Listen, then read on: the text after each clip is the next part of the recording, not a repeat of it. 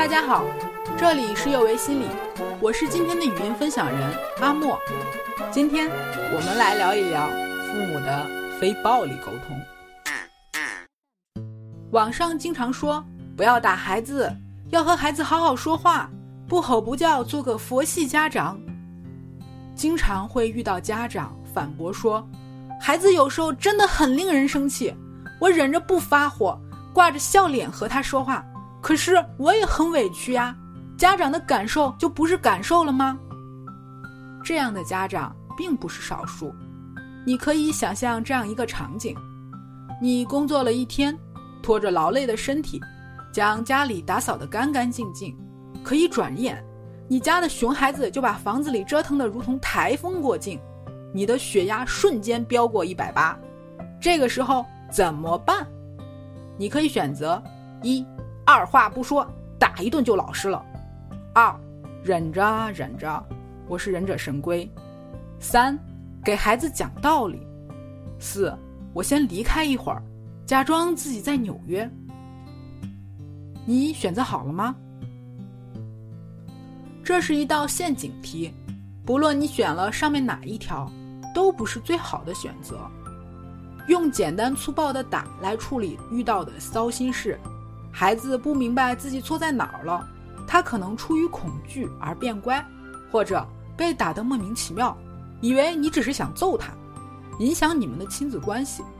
你在暴怒的情况下无法保证手下留有分寸，如果一时失手，后果不堪设想。而孩子挨的打多了，会认为暴力是解决问题的方式，只要遇到问题就可以动手。忍着也不是好方法，爸爸妈妈也是人，我们有情绪不能表达，一味忍耐不仅伤害自己的身体，也会在心里存下委屈不甘的种子。沉默呀，沉默呀，不在沉默中死亡，就在沉默中爆发。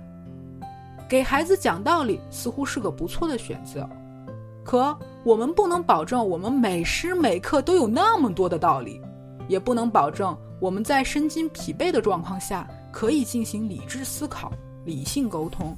说白了，这是一个选择，但是要求真的太高了。在感觉到自己快爆发的时刻，暂时离开是可以的，让自己冷静一下，再回来处理事情。如果离开后就真的假装没有这件事发生，对孩子而言没有任何帮助。他明明造成了别人困扰了。却没有受到一点教育或者惩罚，他甚至没有意识到自己的做法有多不妥。战争与和平中有一句话：没有人和你说不的时候，你是长不大的。一个没有自我觉察的人进入社会，受到的毒打，我们完全可以想象。父母在和孩子沟通时，扮演的角色非常重要。我们既是老师，也是同伴。孩子有情绪，我们也有情绪。在有情绪的时候，如何处理是孩子要学的一节非常重要的课程。我给父母们推荐一本书《非暴力沟通》。非暴力沟通由美国威斯康星大学临床心理学博士、国际非暴力沟通中心创始人马歇尔·卢森堡提出。他认为，非暴力沟通的宗旨是不批评、不指责。不评价，只表达感受，提出请求。在具体操作过程中，可以遵循以下四个步骤：一、观察发生了什么事情；二、体会这件事情给自己带来的感受；三、直接清晰地向沟通对象表达自己的感受；四、从感受出发，向沟通对象提出需求。在上面的场景中。父母可以先观察到发生了什么。我花费时间精力打扫房子，孩子把它弄得一团乱。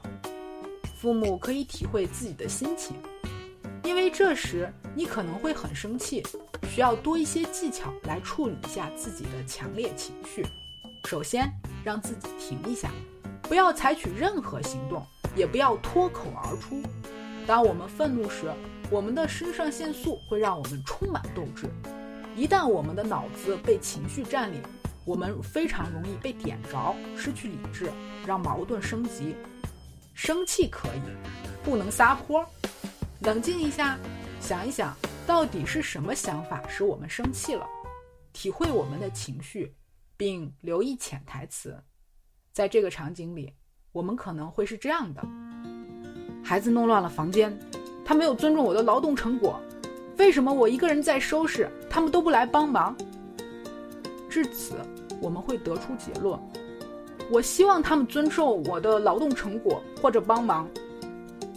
当我们能理清自己为什么会生气后，就可以组织语言来与他交流了。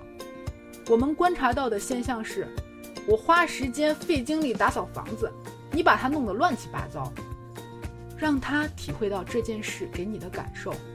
你这样做我很生气，因为你没有尊重我的劳动成果。最后提出自己的要求，也可以让他对自己的行为负责。我希望你和我一起打扫房间，并且注意保持房间的整洁。对孩子，特别是年纪小的孩子来说，你拐弯抹角的沟通他理解不了。希望父母遇到问题能直接、坦诚、和蔼地告诉他怎么了。以及要做什么，父母处理问题的方式会对孩子造成潜移默化的影响。以上面的例子来说，家长没有通过暴风骤雨的方式去处理问题，但也没有压抑，清楚地表达了自己的感受。孩子会知道自己做错的事情自己要负责，要补救。同样，他没有受到疾风骤雨的打击，不会留下阴影，也不会害怕犯错。因为他知道，如果事情没做好，是可以好好沟通、妥善处理的。家庭教育不容易，希望我们的爸爸妈妈都多多学习，能给孩子一个幸福的童年。这里是幼为心理，我是阿莫，也是心理咨询师张倩。虽然我们只是心理学界的一棵小树苗，但是我们努力做到我们的最好。用真诚的态度、客观专业的方式，向每一位愿意关注我们的人分享一切你想知道，而我们又恰巧了解的心理学知识。请记得，不管你在哪里，世界和我陪伴着你。我们下次见。